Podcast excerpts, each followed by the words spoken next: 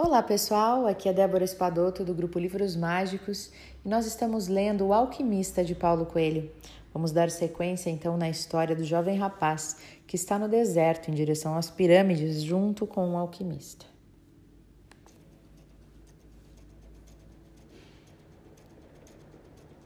As palavras do alquimista soaram como uma maldição. Ele se abaixou e pegou uma concha no solo do deserto e disse: Isto um dia já foi o mar. Eu já tinha reparado, disse o rapaz. E o alquimista pediu ao rapaz para colocar a concha no ouvido. Ele tinha feito isso muitas vezes quando era criança e escutou o barulho do mar. E o alquimista disse: O mar continua dentro desta concha, porque é a sua lenda pessoal, e jamais a abandonará até que o deserto se cubra novamente de água. Depois montaram em seus cavalos e seguiram em direção às pirâmides do Egito. Só que o sol tinha começado a descer quando o coração do rapaz deu sinal de perigo. Estavam no meio de gigantescas dunas e o rapaz olhou o alquimista, mas esse parecia não haver notado nada. Cinco minutos depois, o rapaz percebeu dois cavaleiros na sua frente, as silhuetas cortadas contra o sol. Antes que pudesse falar com o alquimista, os dois cavaleiros se transformaram em dez e depois em cem, até que as gigantescas dunas ficaram cobertas deles. Eram guerreiros vestidos de azul, com uma tiara negra sobre o turbante. E os rostos estavam cobertos por outro véu azul deixando apenas os olhos de fora. Mesmo a distante, os olhos mostravam força de suas almas. E os olhos falavam em morte.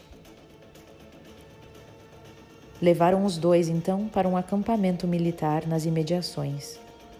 Um soldado empurrou o rapaz e o alquimista para dentro de sua tenda. Era uma tenda diferente das que haviam conhecido no oásis.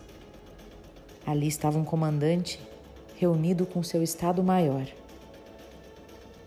São os espiões, disse um dos homens.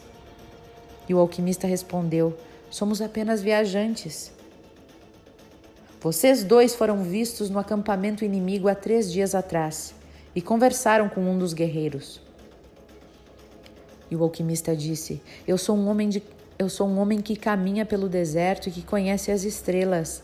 Não tenho informações de tropas ou de movimentos dos clãs, apenas guiava meu amigo até aqui. Quem é seu amigo? perguntou o comandante. Um alquimista, disse, um alquim... disse o próprio alquimista. Conhece os poderes da natureza e deseja mostrar ao comandante a sua capacidade extraordinária. O rapaz ouvia em silêncio, sem entender nada e com medo. E o outro homem falou: O que faz um estrangeiro nessa terra estrangeira? E o alquimista respondeu: Trouxe dinheiro para oferecer ao seu clã. Antes que o rapaz dissesse qualquer coisa, o alquimista pegou a bolsa do rapaz e entregou as moedas de ouro ao general.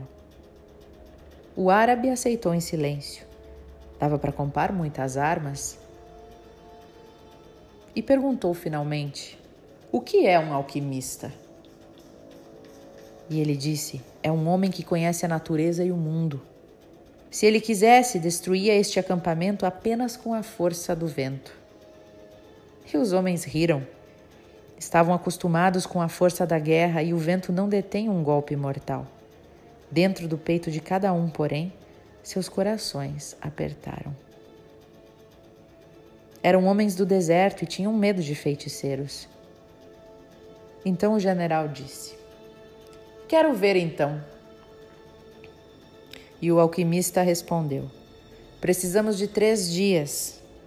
E então ele vai se transformar em vento, apenas para mostrar a força do seu poder. Se não conseguir, nós lhe oferecemos humildemente nossas vidas, pela honra de seu clã pode me oferecer o que já é meu, disse arrogante o general. Mas ok. concedeu os três dias aos viajantes. O rapaz estava paralisado de terror. Saiu da tenda porque o alquimista lhe segurou os braços. E o alquimista lhe disse: Não deixe que eles percebam o seu medo. São homens corajosos e desprezam os covardes. O rapaz, porém, estava sem voz. Só conseguiu falar depois de algum tempo, enquanto caminhavam pelo meio do acampamento. Não havia necessidade de prisão. Os árabes apenas tiraram os seus cavalos. E mais uma vez, o mundo mostrou suas muitas linguagens. O deserto, antes de um terreno livre e sem fim, era agora uma muralha intransponível.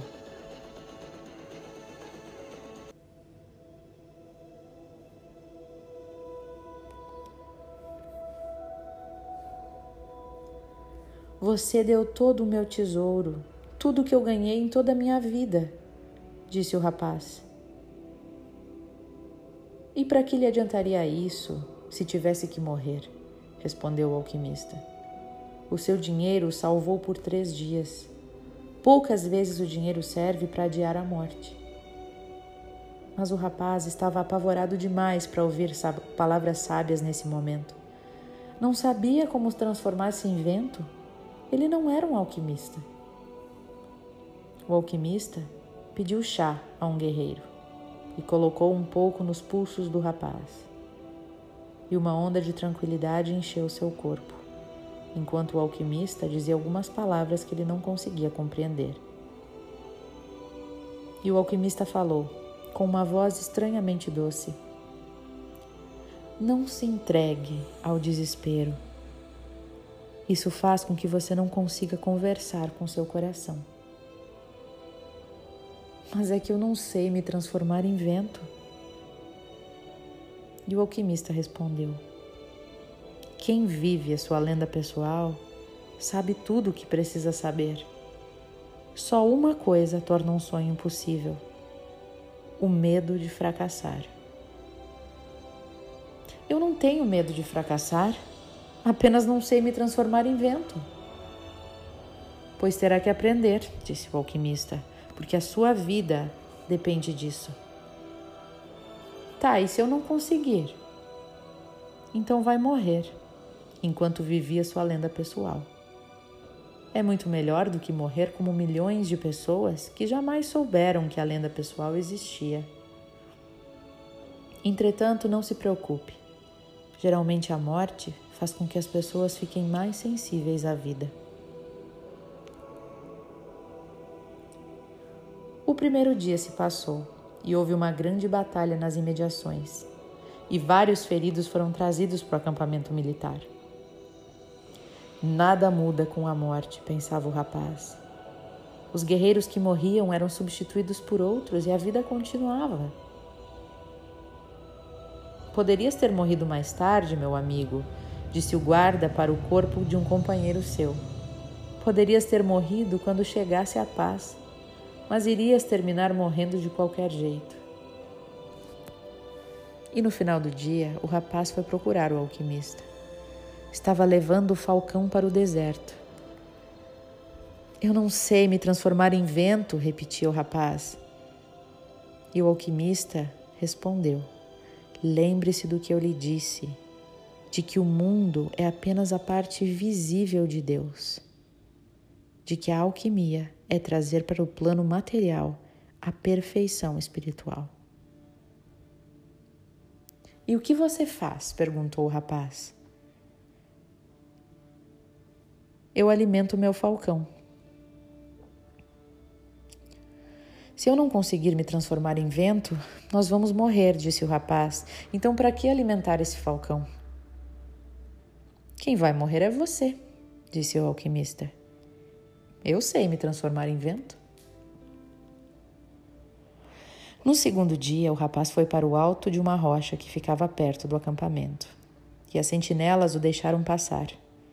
Já ouviram falar do bruxo que se transformava em vento e não chegariam nem perto dele. Além disso, o deserto era uma grande e intransponível muralha e ficou o resto da tarde do segundo dia olhando o deserto. escutou seu coração e o deserto escutou seu medo. Ambos falavam a mesma língua. Já no terceiro dia, o general reuniu-se com os principais comandantes. E disse o general ao alquimista: Vamos ver então o garoto que se transforma em vento. Certo, vamos ver, disse o alquimista. O rapaz os conduziu até o lugar onde havia estado no dia anterior. Então pediu que todos se sentassem. E o rapaz disse: Vai demorar um pouco. Não temos pressa, disse o general. Somos homens do deserto. O rapaz então começou a olhar o horizonte à sua frente. Haviam montanhas ao longe, haviam dunas, rochas e plantas rasteiras que insistiam em viver onde a sobrevivência era impossível. E ali estava o deserto, que ele havia percorrido durante tantos meses e que, mesmo assim, só conhecia uma parte muito pequena. E nesta pequena parte ele havia encontrado ingleses, caravanas, guerras de clãs e um oásis com 50 mil tamareiras e 300 poços.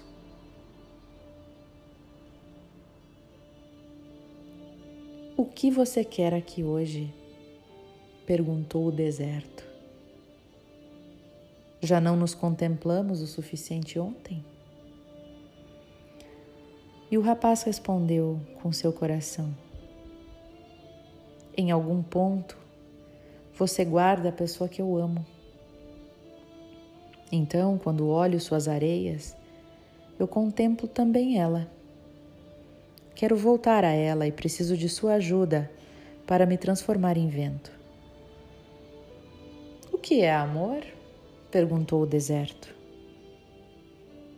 O amor é quando o falcão voa sobre suas areias, porque para ele você é um campo verde e ele nunca voltou sem caça. Ele conhece suas rochas, suas dunas, suas montanhas e você é generoso com ele. O deserto então respondeu: O bico do falcão tira pedaços de mim. Durante anos eu cultivo sua caça, alimento com a pouca água que tenho, mostro onde está a comida. E um dia desce o falcão do céu justamente quando eu ia sentir o carinho da caça sobre minhas areias. E ele carrega aquilo que eu criei. Mas foi para isso que você criou a caça, respondeu o rapaz, para alimentar o falcão. E o falcão alimentará o homem. E o homem, então, alimentará um dia as tuas areias, de onde a caça tornará a seguir. E assim move-se o mundo. Isto é amor? perguntou o deserto intrigado. É, isto é amor. É o que faz a caça se transformar em falcão, o falcão se transformar em homem e o homem de novo em deserto. É isso que faz o chumbo se transformar em ouro e o ouro voltar a esconder-se sobre a terra. Não entendo suas palavras, disse o deserto. Então entenda que em algum lugar de suas areias uma mulher me espera. E para isso eu tenho que me transformar em vento. E o deserto ficou em silêncio por alguns instantes. Eu lhe dou minhas areias para que o vento possa soprar, mas sozinho não posso fazer nada. Peça ajuda ao vento. E uma pequena brisa começou a soprar. Os comandantes olhavam o rapaz ao longe, falando uma linguagem que eles não conheciam. O alquimista sorria. O vento chegou perto do rapaz e tocou seu rosto. Havia escutado sua conversa com o deserto porque os ventos sempre conhecem tudo. Percorriam o mundo sem um lugar onde nascer e sem um lugar onde morrer. Me ajude, disse o rapaz ao vento. Certo dia escutei em você a voz da minha amada.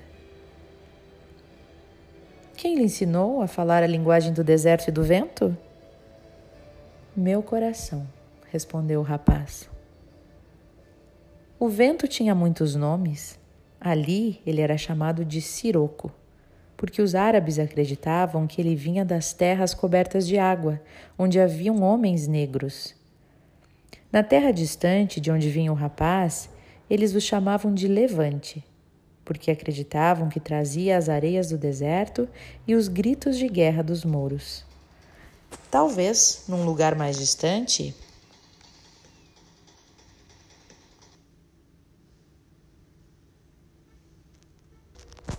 Talvez num lugar mais distante dos campos de ovelhas, os homens pensassem que o vento nascia em Andaluzia. Mas o vento não vinha de lugar nenhum e não ia para lugar nenhum. E por isso era mais forte que o deserto. Um dia eles poderiam plantar árvores no deserto e até mesmo criar ovelhas, mas jamais iriam conseguir dominar o vento. Então o vento disse: Você não pode ser o vento, somos de, somos de naturezas diferentes. Não é verdade, disse o rapaz. Eu conheci os segredos da alquimia enquanto eu vagava o mundo com você. Tenho em mim os ventos, os desertos, os oceanos, as estrelas e tudo o que foi criado no universo. Fomos feitos pela mesma mão e temos a mesma alma.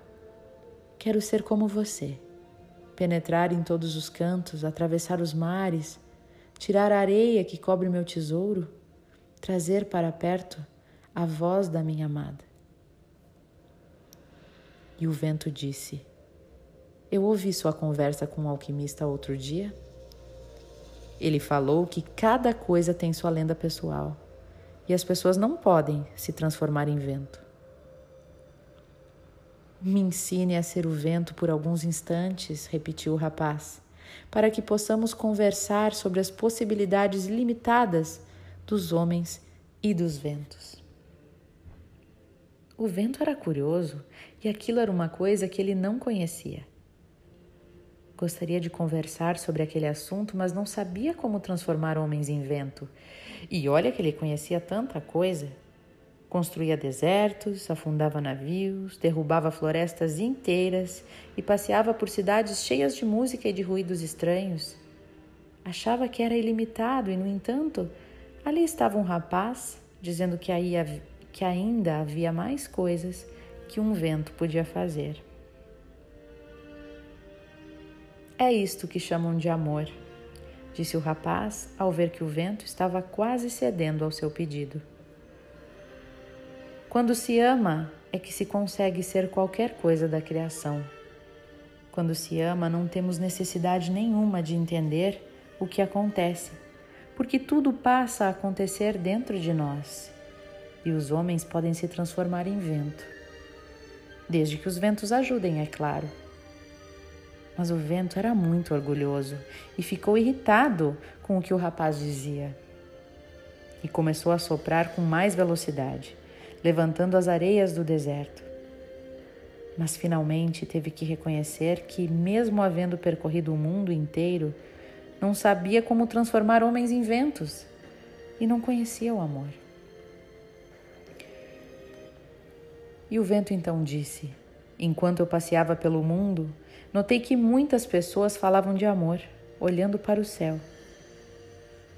Dizia ele, furioso por ter que aceitar suas limitações. Talvez seja melhor perguntar ao céu. Então me ajude, disse o rapaz. Enche este lugar de poeira para que eu possa olhar o sol sem ficar cego. O vento então soprou com muita força e o céu ficou cheio de areia, deixando apenas um disco dourado no lugar do sol. Já no acampamento estava ficando difícil de enxergar. E os homens do deserto já conheciam aquele vento. Chamava-se Simum e era pior que uma tempestade no mar. Porque eles não conheciam o mar. E os cavalos relinchavam e as armas começaram a ficar cobertas de areia. E no rochedo, um dos seus comandantes virou-se para o general e disse: Talvez seja melhor pararmos com isso. Eles já quase não podiam enxergar o rapaz e os rostos estavam cobertos pelos lenços azuis, e os olhos agora significavam apenas espanto. Outro comandante também insistiu: É, vamos parar com isto. E o general disse com respeito: Quero ver a grandeza de Alá. Quero ver como os homens se transformam em vento. Mas anotou mentalmente o nome dos dois homens que haviam tido medo. E assim que o vento parasse, ia destruí-los, destituí-los de seus comandos, porque os homens do deserto não sentem medo.